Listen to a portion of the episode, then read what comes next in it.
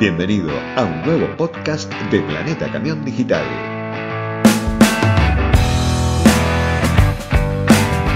En ocasión de Expo Agro 2020, Scania Argentina hizo algunos lanzamientos muy importantes, pero sin dudas el más destacado ha sido el de los nuevos camiones impulsados a gas. Son tres productos motorizados con impulsores de 9 y 13 litros de cilindrada y con 280, 340 y 410 caballos de potencia. Es el lanzamiento de una oferta amplia y muy interesante en distintos segmentos y necesidades en este nuevo rumbo que parece estar tomando el transporte en Argentina, con camiones impulsados a combustibles alternativos, de esto justamente hemos conversado con Lucas Foinilovich, gerente de desarrollo de negocios de Scania Argentina. Vamos a descubrir un apasionante mundo que se abre y que sin dudas será el futuro del transporte en toda la región. Que disfrutes de esta charla.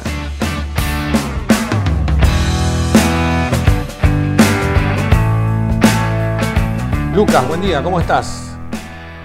Hola Ricardo, ¿cómo estás? Buen día. Bien, muy bien, como siempre, trabajando a pesar de la contingencia actual, pero no bajamos los brazos en ningún momento. Supongo que vos y toda la compañía Scania Argentina estarán en la misma situación.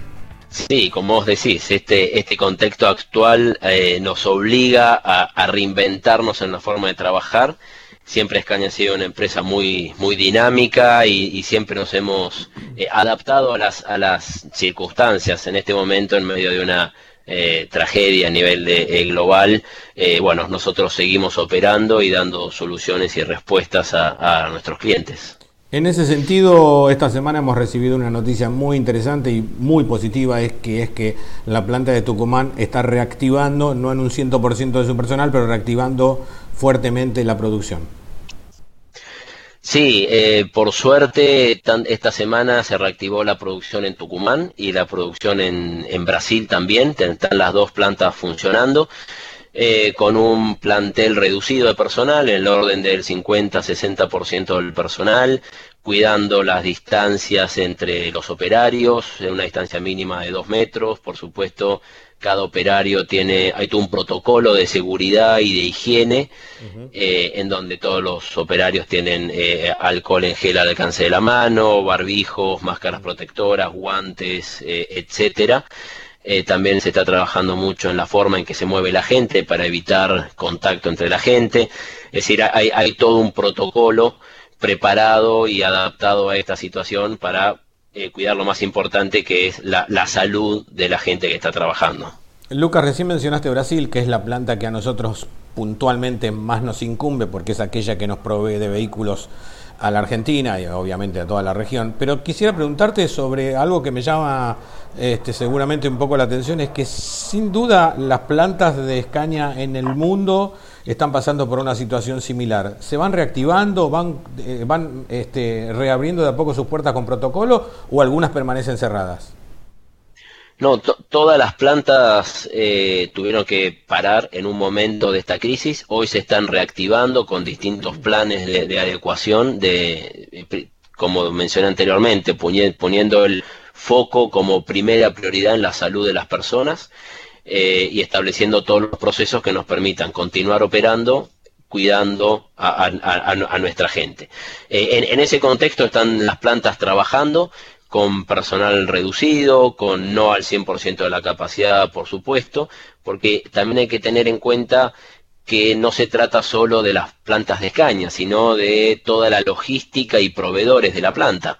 Em, eh, hace un par de semanas atrás, cuando tuvo que parar la planta en Suecia, no era por un problema particular de la planta, sino era un tema de abastecimiento. Los proveedores no estaban pudiendo cumplir con las necesidades de la planta eh, y eso hizo que las plantas tuviesen que, parar. Hoy en día están trabajando, están produciendo, eh, se ha hecho trabajado con todos los proveedores para que mantener toda la cadena de producción. Claro, para que no hubiera inconvenientes de suministro. Lo han tenido otras automotrices y lo están teniendo otras automotrices en el mundo. Eh, sí, a ver, este es un problema que está atravesando a toda la industria. Eh, cada terminal se está adaptando de la forma que, mejor pueda. Nosotros hemos encontrado esta solución de trabajar con reducido personal, reduciendo la cantidad de, unidades que se producen por día. Eh, estamos recién esta semana hemos vuelto a producir, por lo tanto estamos en una rampa en donde estamos comenzando a producir unas pocas unidades por día. Bueno, luego la producción se irá incrementando hasta llegar a, un nivel que nos permita cumplir con las entregas, siempre en este contexto complejo que hace que todo se demore un poco más, pero estamos en ese plan. Lucas, te traigo de nuevo para la Argentina y la última vez que nos encontramos fue eh, hace un mes y pico, un mes y medio ya prácticamente, en ocasión de eh, la feria habitual que tiene la Argentina, que inicia de alguna forma la actividad en el campo y también en la, en la, industria y en la industria del camión puntualmente que es Expo Agro, donde, bueno, una, una, una exposición que ha tenido algunos inconvenientes el primer día con lluvia, no ha podido arrancar como debiera y tuvo que cerrar un día antes. En el medio, Scania ha presentado muchas novedades eh, camiones a gas y diferentes artículos que también son interesantes que refrescar un poco la memoria, porque tengo entendido que le había, les había ido muy bien en esos días. Contame un poco qué, fue lo que ocurrió, qué fue, en definitiva, el puntapié inicial para lo que sería este año, que hasta ahora viene un poco complicado, pero fue, en definitiva, sí, el inicio de actividades.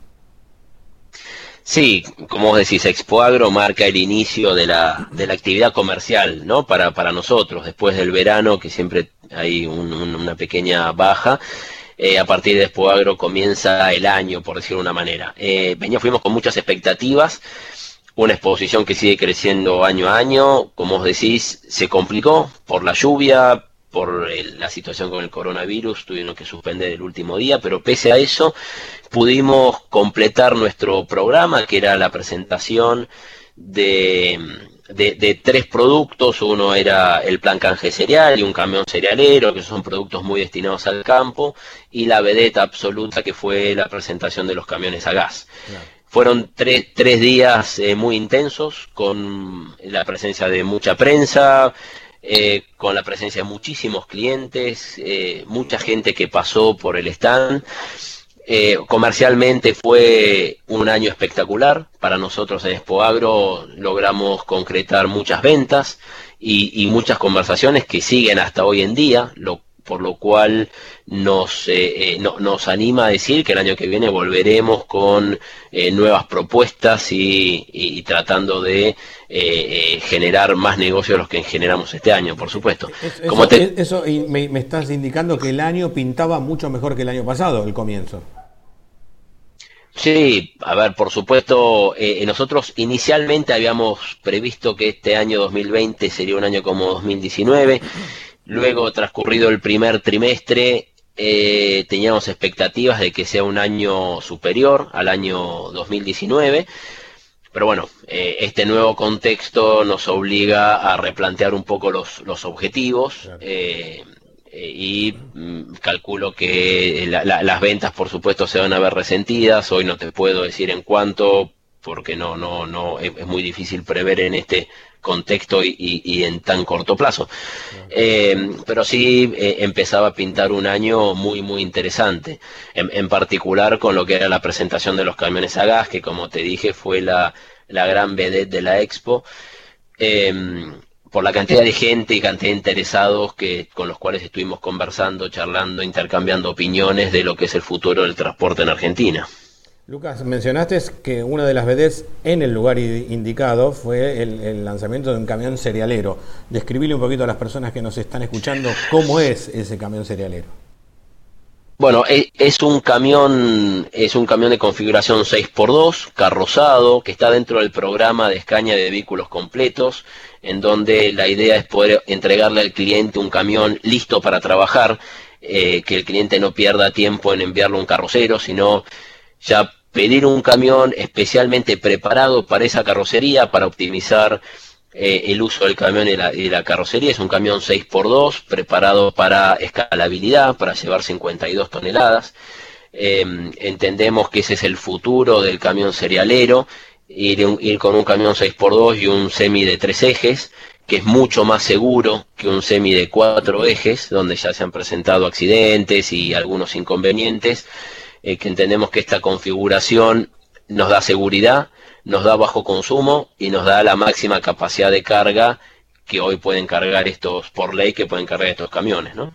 Me mencionaste que habían tenido inicialmente muchas consultas y hasta ventas. ¿Este camión pegó bien en el mercado, en el segmento especialmente? Sí, eh, hemos tenido muy buenas ventas en, en, para, para esta unidad, muchas consultas, eh, que por supuesto hay muchos negocios que hoy continúan, eh, que seguimos conversando, pero creemos que va a ser un, producto que va a tener mucho éxito en el, mercado. Eh, más allá de lo que ocurrió en, en, Expo Agro, posteriormente, bueno, inmediatamente, ya el último día tuvo que cerrarse la muestra por, por el, inicio de la pandemia y posteriormente la cuarentena. En medio de la cuarentena también Escaña eh, anunció que comenzaba a atender en los concesionarios normalmente a cierto tipo de clientes en términos de servicios. Contame un poco cómo es hoy en día este tipo de atención. A ver, eh, Escaña eh, fue creo que la, primer terminal que anunció a sus clientes que íbamos a seguir operando dentro de la cuarentena, con el mismo esquema de trabajo que mencioné respecto a las plantas, con el foco y como primera medida cuidar la salud de nuestra gente. Eh, hemos establecido protocolos de, trabajo, protocolos de limpieza de cabinas, un protocolo de seguridad, de elementos de seguridad para, para los mecánicos. Eh, obviamente, eh, dentro de estas restricciones, que también implica limitación en la cantidad de personal, tanto de mecánicos como personal de repuestos que puede estar trabajando en el mismo ambiente, eh, estamos atendiendo a clientes, únicamente clientes que tengan permiso para circular. eso como primera medida. Por supuesto, son todos los clientes tienen que tener turno asignado previamente. Eh, para, para, para, para poder acercarse al concesionario. Eso lo hacen vía y le estamos dando vía telefónica y vía internet también. ¿Cómo lo hace el cliente? Eso se hace vía telefónica. Nosotros desde nuestro centro de, monitoreo estamos en, contacto permanente con todos los clientes que tienen contratos de reparación y mantenimiento y desde los concesionarios llamamos a los clientes que no tienen que no tienen contrato para eh, asignarles turno y que vengan en un día y hora específico y no tener concentración de gente. Por supuesto, si otros clientes también tienen permiso o pueden circular y se quieren acercar, se tendrán que poner en contacto con el concesionario, se le va a asignar un turno y de esa forma eh, vamos a atender a todas las necesidades de los clientes. Pero para tranquilidad de nuestros clientes, nuestra red de concesionarios sigue, sigue operativa y, estamos abiertos para, para, todos ellos. Lucas, eh, hace, si no me equivoco, fueron dos años atrás cuando viajamos a Guarujá para el lanzamiento del, de la nueva generación de camiones Scania que posteriormente en marzo, si mal no recuerdo, del año pasado se lanzó acá en Argentina. Había eh, entre tantos camiones para probar ahí en el aeropuerto, eh, uno o dos camiones de color verde que decían movido a gas. Obviamente nos fuimos de cabeza para allá para probarlo. Nos volvimos locos porque hace rato que nosotros insistimos la necesidad de este tipo de camiones, de este tipo de vehículos, y hace un mes y medio ustedes los lanzaron acá en, justamente en, ocasión de Expo Agro. Eh, en, este momento incluso tenemos ya ventas eh, cerradas con clientes que han comprado camiones a GNL y ventas realizadas con camiones a, GNC. Eh, a ver, ¿por qué estamos presentando, antes de ir al portfolio de productos, por qué estamos presentando hoy toda la plataforma de camiones a gas, GNC y GNL, tanto tractores como rígidos? Entendemos que hoy Argentina eh, eh, es, tiene un potencial muy grande para los mercados a gas, para los vehículos a gas, perdón, tanto buses de pasajeros como camiones para transporte de carga. Argentina es un productor de gas.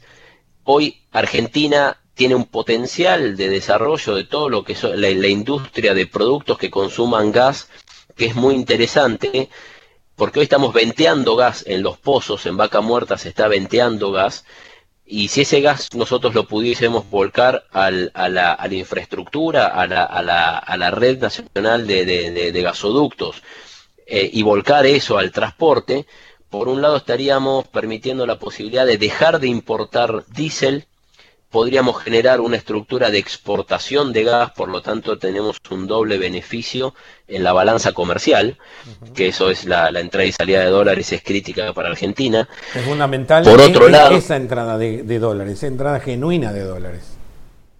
Es una entrada genuina de dólares porque parte de la explotación de vaca muerta, eso atrae inversiones, esa inversión nos puede permitir desarrollar, desarrollar una infraestructura de exportación de gas, eh, lo cual es muy interesante. Como segunda medida es la reducción de costos operativos. Argentina, ya sabemos, es un país que tiene serios problemas de, de inflación y de costos, y si nosotros a partir de los camiones a gas podemos plantear una reducción de costos operativos del orden del 35 o 40%, esto hace que podamos trabajar muy seriamente toda la industria, toda la logística y toda la, estructura de costos de la comercialización en eh, poder llegar con, eh, eh, con, una, no sé si reducción de precios, porque siempre hay mucho, hay todo un contexto que, que, que son muchas variables, pero sí podemos trabajar muy fuertemente para reducir los costos de la logística. Y al reducir los costos de la logística es o mejorar la rentabilidad de nuestros clientes o mejorar su posición frente al dador de carga, que los dadores de carga puedan trabajar sobre su estructura de costos. Es decir, nos invita a trabajar eh, en un punto crítico como es la, estructura de costos de la logística. Em, entonces entendemos que eh, eh, Argentina hoy presenta un contexto general en donde muy positivo para el desarrollo de aplicaciones a gas, tanto de buses como de camiones como de motores industriales. Todo lo que sea a gas en Argentina entendemos que va a tomar un impulso muy fuerte en los próximos en los próximos años. En particular, nosotros hoy estamos trabajando con camiones GNC, con camiones GNL, en tres potencias, 280, 340 y 410, con camiones eh, tractores 4x2 y 6x2, tanto rígidos, tanto tractores como rígidos. Estamos en el pipeline, tenemos eh, la, planeada la introducción de camiones 6x4 a gas, eso seguramente será para el primer semestre del año del 2021. Estamos trabajando en mejoras y en nuevos opcionales y accesorios para mejorar la performance de estos camiones a gas que estamos presentando. Estamos hablando con no solo los proveedores de tecnología, las comercializadoras de gas y con los clientes para encontrar la mejor ecuación que haga que eh, todos nuestros clientes puedan probar los camiones a gas puedan verificar el ahorro en costos operativos que esto representa y por supuesto, y calculo que tendría que ser lo más importante, trabajar muy activamente en la reducción de gases de efecto invernadero. Sabemos que el transporte eh, es responsable de eh, el 12% de emisión de gases de efecto invernadero. Por lo tanto, si somos parte del problema, deberíamos ser parte de la solución también y con estas tecnologías estamos pudiendo reducir las emisiones de gases en un 20 a 25% cuando hablamos de camiones a gas y cuando hablamos de camiones a biogás, que también es una, una tecnología que en Argentina está empezando a crecer.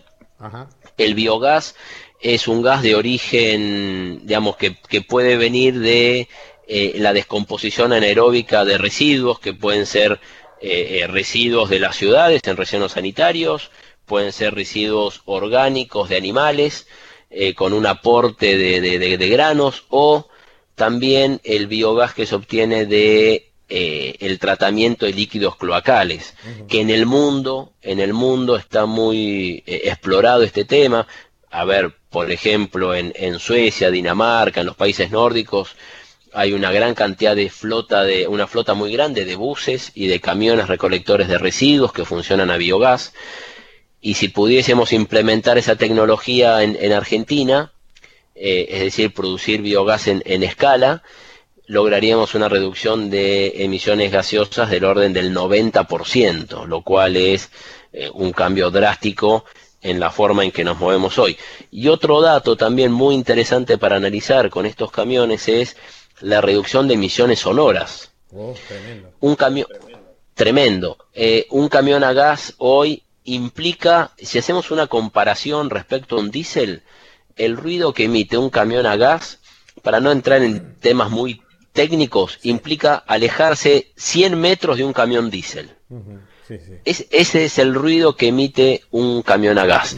Más allá de eso, perdón que te interrumpa, Lucas, más allá de eso, el, camión a gas es bastante más confortable en términos de conducción, en términos sonoros dentro de la cabina y de vibraciones. Nosotros lo hemos podido comprobar eso.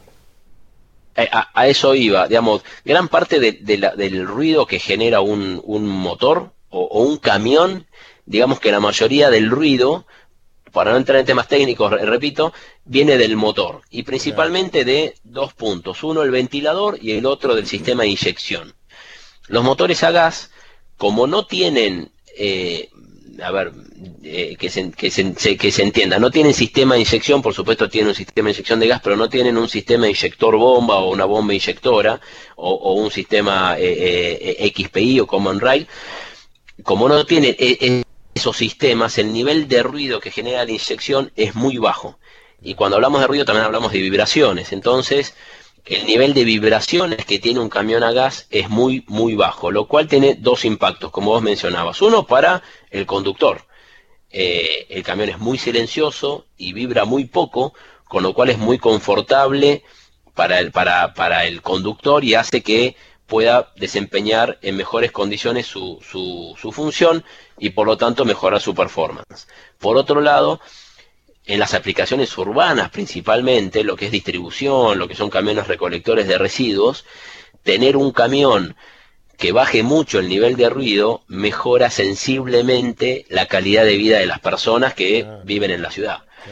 A todos los que vivimos en grandes ciudades nos pasa que a la noche escuchamos el camión recolector de residuos oh. que pasa por nuestra, por nuestra cuadra, que compacta y, con este tipo de camiones el, eh, bajamos muchísimo el nivel de, ruido y por eso decimos que se mejora mucho la calidad de vida de las personas. Muchas eh, municipalidades eh, a, nivel, a, nivel global están migrando tanto el transporte urbano de pasajeros como las aplicaciones urbanas, favoreciendo las aplicaciones urbanas, en algunos casos con reducción de patentes, en otros casos con beneficios impositivos, eh, bueno, diferentes estrategias que tienen los gobiernos para fomentar el, el uso de aplicaciones a gas y con esto, por supuesto, mejorar la calidad de vida de las personas que habitan las ciudades. Lucas, mencioname eh, algo que al transportista le está interesando mucho, que es el tema de la capacidad de carga de combustible, ¿no? Estoy hablando en, este tipo de camiones de dos tanques y tiempos, ¿no? Tiempos de carga en cada uno de ellos, que es algo que en algunos casos preocupa, probablemente porque está de alguna manera como estigmatizada la carga eh, de, que sería un tiempo muy largo en términos de recarga y ahí perdería mucho tiempo, por supuesto, el, vehículo parado. Sí, a ver, e, e, ese tema que vos estás planteando es, creo que una de las, de la, si no es la primera pregunta, es la segunda que hacen todos los, todos los transportistas. Eh, quizá la, primera sea, eh, yo puedo cargar este camión en cualquier estación GNC del país. La primera respuesta a eso es sí, el camión Escaña viene preparado para cargarlo en cualquier estación. Esto tomémoslo entre comillas porque, por supuesto, tenemos que prever la posibilidad de que el camión circule dentro de la estación. Si la estación es muy pequeña o está en una zona urbana, va a ser más complejo. Ahora, normalmente las, las estaciones de servicio de gas que están sobre la ruta son amplias y tienen, eh, hay, hay libre circulación o hay posibilidad de que un camión circule. Entonces, la, primera parte de la pregunta sería si los camiones pueden cargar en cualquier estación GNC del, país. La segunda parte de la pregunta respecto a la, capacidad de carga, perdón, al tiempo de carga, es eh, con un surtidor actual de los que ha instalado en cualquier estación, estamos hablando de eh, que el camión va a cargar 200 metros cúbicos en aproximadamente 20 minutos lo cual comparado a un diésel en principio no sería tan eh, tanto problema, porque es más o menos el mismo tiempo que tarda en, cargar un camión diésel, pero el problema lo vemos en la autonomía. Los camiones a gas hoy tienen de GNC, hoy tienen una autonomía de aproximadamente 500 kilómetros, con lo cual en un viaje de 1000 kilómetros implicaría parar a cargar una vez en el medio y una vez antes de llegar, para no llegar sin gas, cuando en un camión diésel lo podemos hacer de un solo tirón. Entonces, haciendo este análisis con la situación actual, un camión a gas debería sumar en un viaje de mil kilómetros, supongamos, una hora más a la travesía, pensando en que va a tener que parar a cargar dos veces. Ahora, eh, respecto a la autonomía, hay que mencionar, a la, perdón, al tiempo de carga, hay que mencionar una cosa. La, los surtidores de alto caudal permiten cargar camiones entre 3 y 5 minutos, con lo cual eh, deberíamos, eh, si pudiésemos tener surtidores de alto caudal, estaríamos extendiendo el tiempo de viaje no más de media hora pensando en que el camión entra, carga, el chofer puede bajar, eh, comprar algo o comer y seguir viaje, quizá estaríamos hablando de media hora más en, en la travesía. Ahora, por otro lado... Ahí te, quería hacer una consulta justamente. Me dijiste surtidores de, de alto caudal. Es importante saber, ¿en, Argentina existen estos surtidores y si existieran, ¿quién los tiene? Sí, e, existen surtidores de alto caudal, existen, hay, hay algunas estaciones en el país que eh, tienen surtidores de, alto caudal porque hay, hay algunos camiones transformados que son diésel originalmente, transformados a gas que están circulando por, por Argentina. Estos camiones, hay algunas estaciones de servicio que ya tienen surtidores de alto caudal todas las empresas proveedoras de tecnología de surtidores tienen disponibles este tipo de, surtidores eh, y, estamos trabajando muy activamente con estas empresas y con los estacioneros, con las estaciones de servicio, para que vayan migrando e instalando estos surtidores. No nos olvidemos que eh, cuando hablamos de la venta de gas vehicular en Argentina, tenemos una de las principales flotas de autos, una de las cinco flotas más grandes de autos del mundo circulando a gas, lo cual ya sienta un precedente, pero para las estaciones de servicio, la venta, las estaciones de servicio en ruta, las, eh, la venta es muy estacional. La gente que circula a gas normalmente circula en verano, fines de semana largos, quizá vacaciones de invierno, pero es raro que durante la semana haya grandes ventas de gas. Por lo tanto, las estaciones de servicio de gas hoy, hoy, hoy en día, fuera de la situación del coronavirus, están con una eh, eh, subcapacidad de venta, es decir, están, están, tienen un 40% más o menos de capacidad ociosa de venta que no están aprovechando.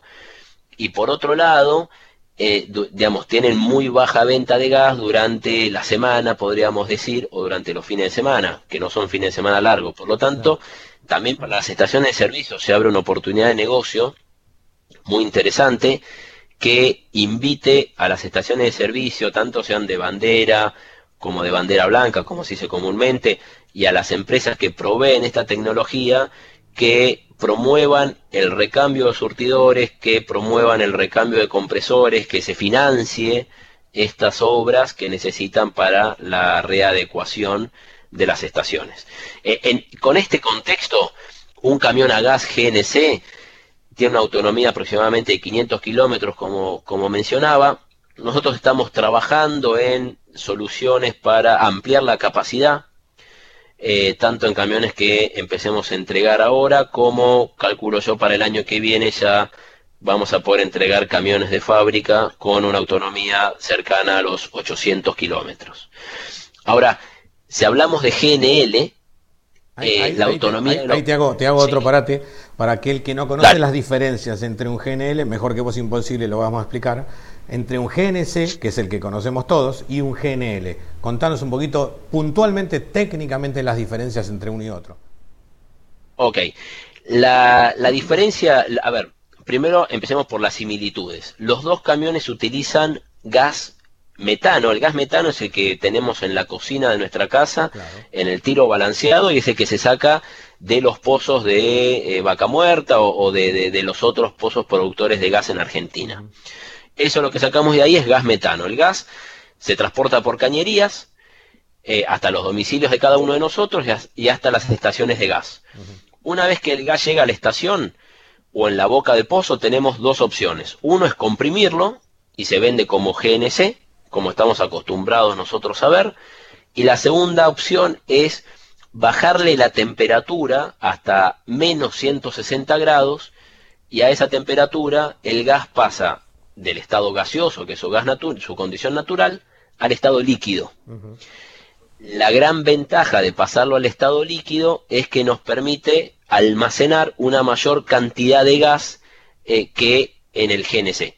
Es, para hacer una comparación, es el doble.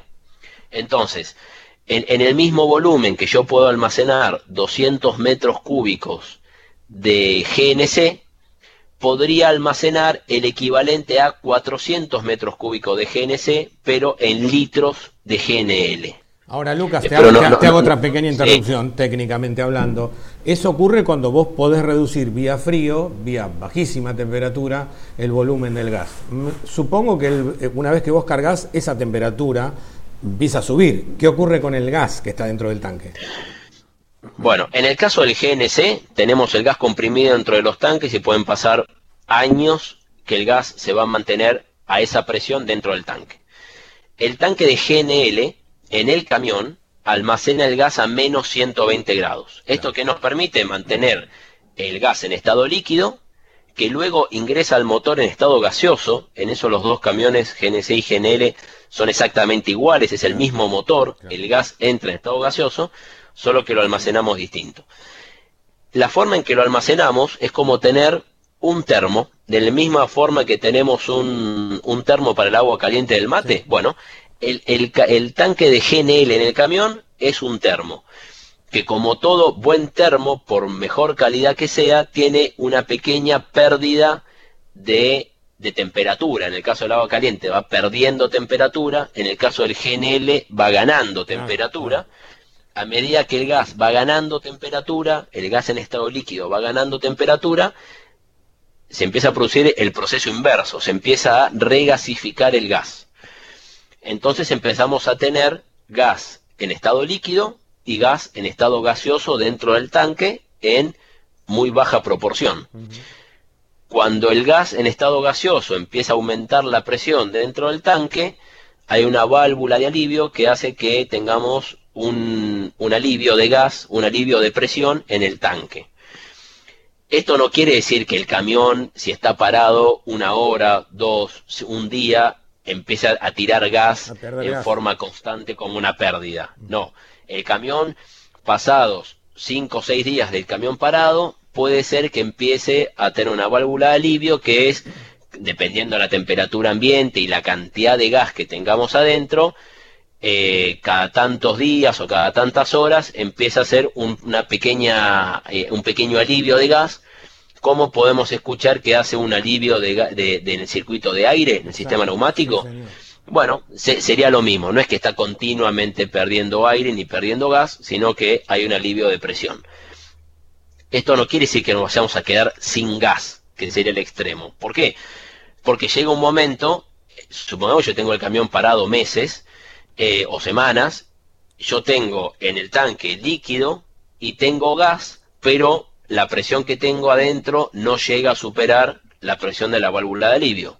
Es decir, yo siempre voy a tener gas en, el tanque para poder eh, circular y llegar hasta un punto de carga. Eh, Lucas, seguramente alguien te habrá preguntado eh, cuál es la diferencia de precio. La inversión inicial, diferencia, no quiero saber el precio, porque seguramente ah, todo cambia, pero quiero saber en términos de porcentaje, diferencias de, de precio entre un vehículo diésel y un vehículo a GNC, eh, estamos hablando de un vehículo del mismo segmento, ¿no? Sí, por supuesto. Si, si comparamos eh, camiones para la misma aplicación, perdón, si comparamos camiones de la misma aplicación, misma especificación, mismas características generales, si ven el camión a gas tiene algunas pequeñas diferencias en la especificación estándar, que después las podemos eh, comentar, eh, la diferencia de precio entre un camión GNC y un camión diésel está en el orden del 35 a 40%. Más, digamos. Eh, más que un camión diésel. En el caso del GNL deberíamos sumar un 5 a 10% más, siempre dependiendo de la, de la especificación. Pero en, en, los camiones GNC deberíamos pensar en ese, en ese incremento. Ahora, yo estoy planteando el peor escenario para un camión a gas, donde decimos que vale un 40% más, que por ser un bien más caro puede llegar a pagar más patente y más seguro, todo eso está bajo discusión, pero supongamos el peor contexto, que va a pagar más patente y más seguro, también que el camión a gas en lo que es mantenimiento puede llegar a ser un poco más costoso, porque en cada cambio de aceite toca hacer un cambio de bujías, por lo tanto el, mantenimiento habitual es un poco más caro. Después la, la, reparación es más económica, porque al no tener sistema de inyección complejo o no tan complejo como tiene el diésel, que implica partes móviles, inyectores, etcétera, el costo de reparación del sistema de inyección es mucho más barato, pero me, me planto, me paro en la peor situación. Un camión más caro, más patente, más seguro, un mantenimiento un poco más caro.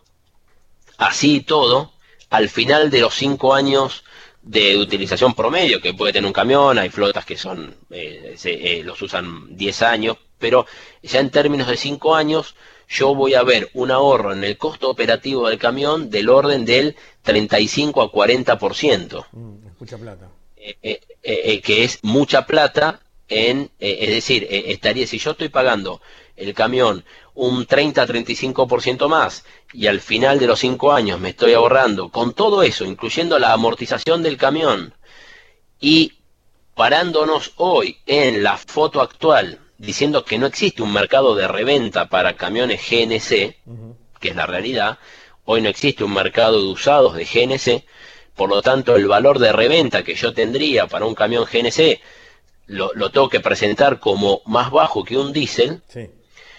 Planteando todo ese, ese, eh, todo ese escenario, al final de los cinco años de operación me están quedando un 35 a 40% más en el bolsillo que, que, en un camión diésel. Entonces, si yo a partir de ahí puedo mejorar eh, mi precio de carga de gas en el, en el surtidor y empiezo a comprar gas mayorista, si se trabaja sobre las patentes para que los camiones a gas también como un incentivo se pague menos patente y el valor de reventa del camión, que yo hoy lo planteo en mi análisis, y me estoy perjudicando, porque estoy diciendo que el camión a gas va a tener un valor de reventa bajo, y lo traslado a un, al precio de reventa que tiene un camión Escaña hoy en día, bueno, la, el ahorro en el costo operativo podría llegar a ser del 50% o, o más del camión nuevo. ¿Qué dicen los transportistas? Eh, eh, tus transportistas, el cliente Escaña. Eh, primero están todos muy interesados, están todos muy entusiasmados con estas nuevas soluciones. Eh, a partir de, eh, de, la semana que viene o de, de en 15 días, hay que ver el contexto general del país en términos de apertura de registros, etcétera, nos permite. Vamos a empezar a circular con la flota demo. ya tenemos más de 40 pruebas programadas con los camiones demo esos son 40 clientes que están eh, muy entusiasmados con la idea de, pasar a camiones a gas. Eh, sumado allá las ventas que estamos realizando, eso nos indica que estamos en el camino correcto. Todos los clientes con los que hablamos y les mostramos nuestras proyecciones, les resulta muy interesante. Por supuesto que una cosa es verlo en el Excel y otra cosa es verlo en la ruta. Lo que nosotros queremos, siempre hemos sido muy honestos con nuestros clientes, la relación con nuestros clientes eh, es de muy largo plazo, no tiene sentido que nosotros les digamos una cosa que eh, eh, en un mes se va a caer, entonces les ponemos todos los números sobre la mesa a, los, a nuestros clientes, los invitamos a hacer las pruebas, ellos ya están haciendo sus propios números eh, y todos entienden que eh, el, futuro del transporte en Argentina va a ser con camiones a gas. Eh, ¿Crees que es así? ¿Crees que el futuro va a ser a gas? Yo creo que, a ver, depende qué definamos como futuro. Si yo me paro de aquí a 20, 25 años, está claro que el futuro es eléctrico. Ahora, los próximos 25 años, 20 años, eh, la realidad va a ser el gas. Por el contexto de país, somos un país que la chance que tenemos de apertura al mundo es a través de vaca muerta, a partir de la explotación de gas. Es un recurso que tenemos y lo tenemos que poder exportar. Eh, Argentina es un país que está muy alineado con Naciones Unidas en lo que hace a preservación del medio ambiente, emisiones gaseosas, hay pactos firmados, Escaña está también alineado con esas políticas, eh, muchos dadores de carga, Escaña como dador de carga en su planta de Tucumán, tiene que reducir sus emisiones gaseosas para el, de aquí a cinco años, para el 2025, en un 50%. Hay otros grandes dadores de carga que también tienen ese tipo de compromisos. Y la realidad, cuando pensamos en, eh, en, una economía circular, el, el, producto que hoy nos permite eh, trabajar sobre reducciones de medio ambiente, reducción, reducción de emisiones sonoras, reducción de costos operativos, y que sea sustentable económicamente para los clientes, la realidad es el gas. Cuando hablamos de los eléctricos, que eh, por supuesto que Escaña tiene producto en los eléctricos y tenemos pruebas y tenemos buses eléctricos circulando y podríamos hacer una oferta de buses urbanos eléctricos si, eh, se diera el contexto. Pero cuando hablamos de los eléctricos hoy, eh, si hacemos un pros y contras, Dentro de los pros, por supuesto, deberíamos colocar muy bajo nivel de ruido, eh, nivel de emisiones en la operación del camión cero, eh, muy alta confortabilidad para el conductor. Eh, esos quizás serían los pros que tenemos hoy. Algo, algo que mencionaste, perdóname que te interrumpa, recién mencionaste bajo nivel de emisión. Un camión a GNC es superior incluso, como dicen en Europa, a un camión diésel Euro 6 en términos de polución, ¿no? Sí, sí, es un 20% menos. Que un Euro 6. Las emisiones. digamos, una norma a la cual Argentina aún no llegó. Comparando eh, a los camiones a gas que estamos trayendo a Argentina son Euro 6. Si comparamos un gas Euro 6 contra un diésel Euro 6, la reducción de emisiones gaseosas es un 20%. Claro, es, grande. Eh, ahora, cuando vamos a un eléctrico, eh, a un camión eléctrico, las emisiones del camión son cero. Pero ahora, cuando analizamos todo el contexto, tenemos que parémonos en Argentina, en la situación de Argentina. Te iba a decir eso, o sea, eh, en la región, eh, te diría. En, la región, parémonos en, en la región. Eh, en la región somos una región que tiene, en general, hay países que no, pero en general tenemos déficit de energía eléctrica. Eh, en, Argentina es un país que cuando está plenamente trabajando toda la industria, estamos al estamos por arriba de la capacidad de generación de energía eléctrica que tiene Argentina y por lo tanto tenemos que importar energía eléctrica. Por otro lado, eh, tenemos que analizar cómo vamos a generar esa energía eléctrica para abastecer a esos productos eléctricos. Si, si, vamos a dejar de contaminar en los camiones y empezar a contaminar en la generación de energía eléctrica, la cuenta te da cero. entonces no tendría mucho sentido. Por otro lado, tenemos que hacer análisis de las baterías. Em, las baterías que... ¿Qué hacemos con, ¿qué hacemos con las baterías primero tienen una vida útil menor que la vida útil programada para el camión o para el bus. Por lo tanto, a mitad de la vida útil del camión o del bus debería ser un cambio de baterías. ¿Qué hago con las baterías esas? Hoy no existen para este tipo de aplicaciones baterías que sean reciclables. Eh, por otro lado, ¿qué hacemos con el peso de las baterías? Está claro que la tecnología va a solucionar estos problemas, eh, pero no va a ser en el corto plazo, va a ser en el largo plazo. Y por otro lado, y por otro lado, tenemos el, el, el costo actual que tiene una unidad eléctrica respecto a un eh, eh, a, un gas o a un diésel. es carísimo, es más del doble de lo que vale un diésel. Entonces, si ya hoy con los costos actuales nos es complicado eh, llegar a, los, a los diésel o a los gas actuales por capacidad financiera de los clientes, líneas de crédito disponibles, etcétera, ni hablar si nos paramos en, en un camión que vale más del doble de lo que vale un camión diésel. Absolutamente. O, o de lo que vale un ómnibus. Con los ómnibus se presenta la misma situación. Eh, en Argentina hoy el transporte urbano está subsidiado de una u otra manera, ya sea a las empresas, al combustible o al boleto, pero está subsidiado. Si yo pongo en la flota de, buses urbanos eléctricos que valen más del doble de lo que vale un, bus diésel, eh, los subsidios deberían subir. Y está claro que en los países de la región eh, lo que no sobra es plata para subsidiar transporte público. Totalmente, totalmente. Eh, por eso, eh, para nosotros, el gas va a ser la realidad en el futuro de, hoy en día y en el futuro próximo, y en el horizonte tenemos a los, a los eléctricos. Muy, muy, en el, muy en el horizonte. De hecho, el, camión eléctrico, el vehículo eléctrico es, yo diría, una, una parte de la verdad, porque hay, hay otras alternativas también, no es la única ¿no? en el tiempo. Hay otras. Sí, por supuesto que hay otras, hay otros combustibles, hay soluciones a, hidrógeno, soluciones a biogás, que comentamos anteriormente. Eh, el biogás presenta una solución muy interesante.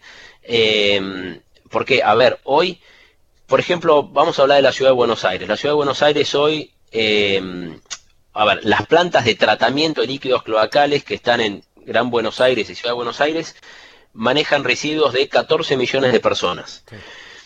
Eh, que hoy se, se, le da un tratamiento, de ese tratamiento se obtiene un barro, ese barro que se obtiene se destina a rellenos sanitarios para poner como una primera capa arriba de la basura.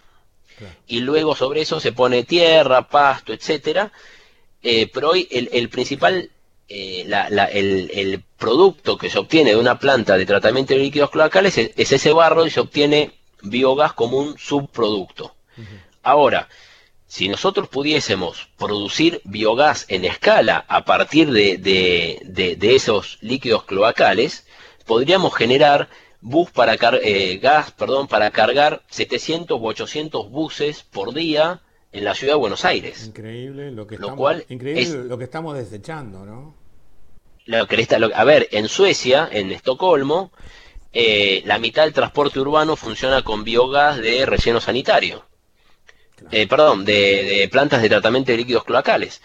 Eh, entonces, eh, antes de llegar a los eléctricos tenemos que optimizar nuestros procesos, ya sea en los feedlot en el interior del país, en los rellenos sanitarios, en las plantas de líquidos cloacales que hay en cada municipalidad. imaginémonos que cada municipalidad de, no hablamos de la ciudad de Buenos Aires, Gran Buenos Aires, 14 millones de personas, Pensemos en localidades más pequeñas, pensemos en eh, eh, localidades como Villa Gesell, que son eh, 40.000 personas, pensemos em, en, en, localidades como Peguajó, en localidades del interior de la provincia de Santa Fe, localidades del interior de la provincia de, La Pampa, etcétera, que tengan plantas de líquidos cloacales, y que a partir de esas plantas de líquidos cloacales puedan generar gas y con ese gas alimentar la flota de vehículos de recolección de residuos que tienen en esas ciudades. en, una ciudad pequeña eh, habrá 5, 10 camiones que hacen la recolección de residuos. ¿Por qué no o, ómnibus urbanos? Las flotas son muy pequeñas. ¿Por qué no pensar en un, en un esquema, en un modelo donde seamos amigables con el medio ambiente, bajemos los costos operativos, generemos una economía circular a partir de los residuos, generar biogás y con ese biogás recolectar la basura. Es decir, tenemos, me parece, mucho para hacer en Argentina antes de pensar en, eh, eh, en ir a vehículos eléctricos. Que hay un tema que no mencionamos y es muy largo también, que es cómo vamos a hacer para cargar esos camiones. Claro, no, no. y, y eh, una, una gran contra que tiene el vehículo eléctrico es que una vez que empieza a agotarse la batería, la pérdida de potencia es notable, tenés que hacer reducciones de todo tipo. Tenés, eh, tenés que hacer reducciones en... A ver, lo que vas a tener es una reducción de la autonomía y una reducción en la, en la capacidad de carga porque la batería pierde capacidad de digamos, capacidad de tracción. torque. Eh, de ahí que... En una palabra, ¿no? exactamente. Está, el camión está perdiendo torque y como pierde torque, te quedan dos opciones, o transportas menos carga o cambiar las baterías. Las dos tienen un costo económico muy importante. Por eso decimos que... Y, más habiendo pagado un vehículo, lo que, lo que, lo caro que va a salir, tenés esas contradicciones que son eh, realmente muy intensas, ¿no? Son, son, eh, realmente son, son una contra que no creo que ningún transportista del mundo esté dispuesto a afrontar. Eh, por supuesto que no, salvo que haya un incentivo muy fuerte desde el gobierno. Mm y, cuando hablamos de incentivo muy fuerte es que el gobierno ponga plata. Y claramente Argentina, el gobierno argentino hoy no está en condiciones de poner plata en, camiones eléctricos, en la región en general, eh, y siendo que hay otras alternativas. Si estuviésemos en una situación donde es eléctrico o nada, bueno, tenemos que ir a los eléctricos. Ahora, del diésel a, en los próximos 20 años tenemos una enorme cantidad de soluciones mucho más económicas y que en la foto general nos presentan mejor, mejores soluciones para eh, transportistas, gobiernos, dadores de carga y la comunidad en general. Así como en el, vehículo diésel puntualmente Euro 5 en adelante, la calidad del combustible tiene que requiere una serie de parámetros muy importantes. Quería preguntarte si existen dos tipos o tres tipos de calidad de gas o el gas mantiene la misma calidad en cualquier surtidor ahí es, muy interesante ese punto y, tenemos una gran diferencia con el diésel. Primero, el gas eh, no es adulterable. Eh, por lo tanto, eh, yo no podría agregar biodiesel o agregar agua o agregar algo al diésel para aumentar su volumen y por lo tanto digamos, adulterar el, combustible, como por desgracia sabemos que, muchas veces pasa, o a ver, o, por ley el combustible en Argentina tiene biodiesel. Eh, y, hay muchos clientes que compran biodiesel de, quizá de no la mejor calidad y lo mezclan con el diésel para mejorar sus costos. El gas no es adulterable, el gas eh, tampoco otro, eh, otro problema que tenemos en, Argentina, que quizá es el, el, robo de combustible, el gas no se puede robar, no se puede adulterar. Y, y, y la otra y, como, a ver, no se puede adulterar básicamente porque viene por un caño, que el caño viene, por supuesto hay etapas de filtrado, de, limpieza, etcétera, pero diga, podríamos decir que viene directamente del pozo con algunas estaciones en el medio de tratamiento. Como viene directamente del pozo con algunas estaciones de tratamiento, lo que hacen estas estaciones intermedias hace que purifiquen el gas y le saquen todas las impurezas. Por lo tanto, el gas que yo tengo en, en, la cocina de mi casa, o en una estación de GNC en Córdoba, en Mendoza o en Tucumán, estamos hablando de en un 98% la misma composición del gas. Como estamos hablando de la misma composición del gas, no debería tener problemas de por la calidad de combustible que le estoy eh, metiendo al camión. Es muy distinto si yo voy directamente a la boca del pozo y tomo gas de la boca del pozo, ese gas viene con un montón de otras impurezas que ahí sí podrían eh, eh, dañar al motor. Pero si yo tomo gas de una estación GNC eh, o, de, de, de, tuviese la posibilidad, digamos, tomémoslo entre comillas, de pinchar el caño que pasa por el predio donde yo tengo los camiones y poner un surtidor ahí, yo estaría teniendo siempre la misma calidad de gas y es un gas de muy buena calidad. Eh, Lucas, ¿crees que los transportistas, en caso de que ya las eh, diferentes flotas vayan teniendo mayor presencia a lo largo del tiempo de vehículos a gas, es posible que el transportista logre instalar su propio suministro dentro de la, digamos, de su central de transporte? Sí, sí, sí, sin ningún lugar a dudas. De hecho, estamos trabajando con transportes, con empresas comercializadoras de gas eh, desarrollando este tipo de, proyectos, ¿sí? sin ningún lugar a dudas, así como en, su momento se desarrollaron estaciones de carga propias de diésel, va a ocurrir lo mismo con el gas, con una salvedad. El diésel, yo mediante camión lo puedo transportar a cualquier base de cualquier cliente. Eh, en el caso del gas, el cliente, el, transportista en este caso, tendrá que tener un predio en un, en un lugar cercano a un gasoducto el cual se pueda hacer la obra civil para llevarle gas. ¿Por qué digo cercano? Porque, a ver, perfectamente, en términos técnicos, yo podría plantear tirar un caño de gas cuatro kilómetros desde donde está el, caño hasta mi predio. En, términos prácticos se puede hacer. Ahora, perdón, en términos técnicos se puede hacer. Ahora, en términos prácticos, hay que ver cuánto me sale esa obra para llevar ese caño. ¿no?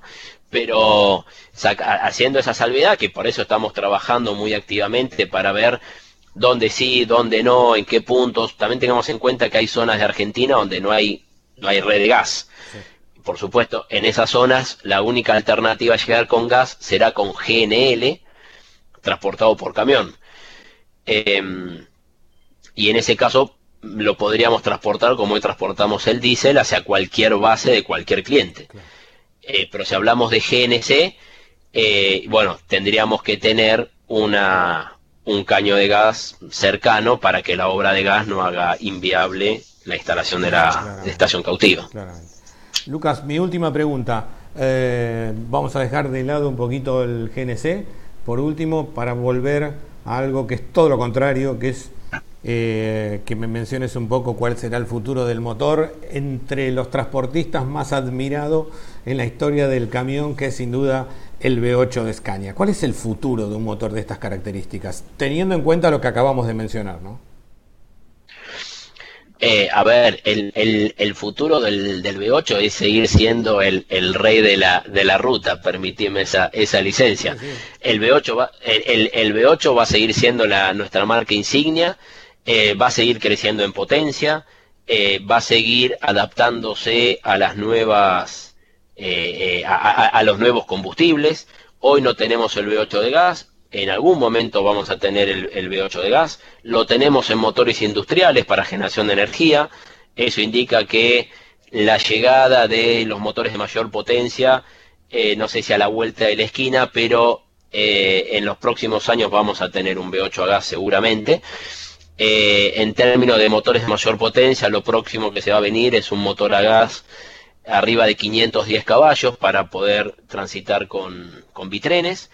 Em, que eso va a ser un motor de, 13 litros, pero el, el, motor V8 va a seguir eh, eh, cumpliendo su función en nuestro portfolio, que es ser el motor más grande que hoy se comercializa en Argentina sin ningún lugar a duda. Me dejas más tranquilo. Ahora sí, Lucas, ha sido un placer una charla larga, extensa, pero muy, pero muy nutritiva y esclarecedora. Ha sido un gusto charlar con vos. ¿eh?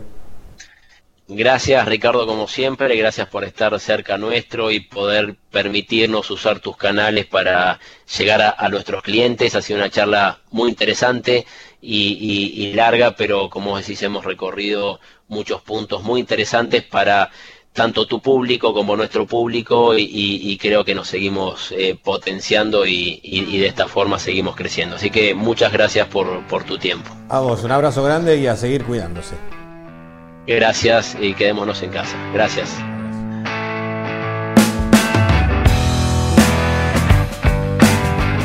Bien amigos, hemos conversado con Lucas Foinilovich, gerente de desarrollo de negocios de Scania Argentina y nos queda muy claro que con la llegada de camiones a gas se abre un nuevo panorama que sin dudas será el futuro del transporte en toda la región. No olvides que podés escuchar este podcast en nuestro canal de Spotify, en nuestro canal de YouTube o suscribiéndote a nuestro WhatsApp al 11 40 55 0312 para recibir esta y otras novedades digitales de Planeta Camión. Te esperamos.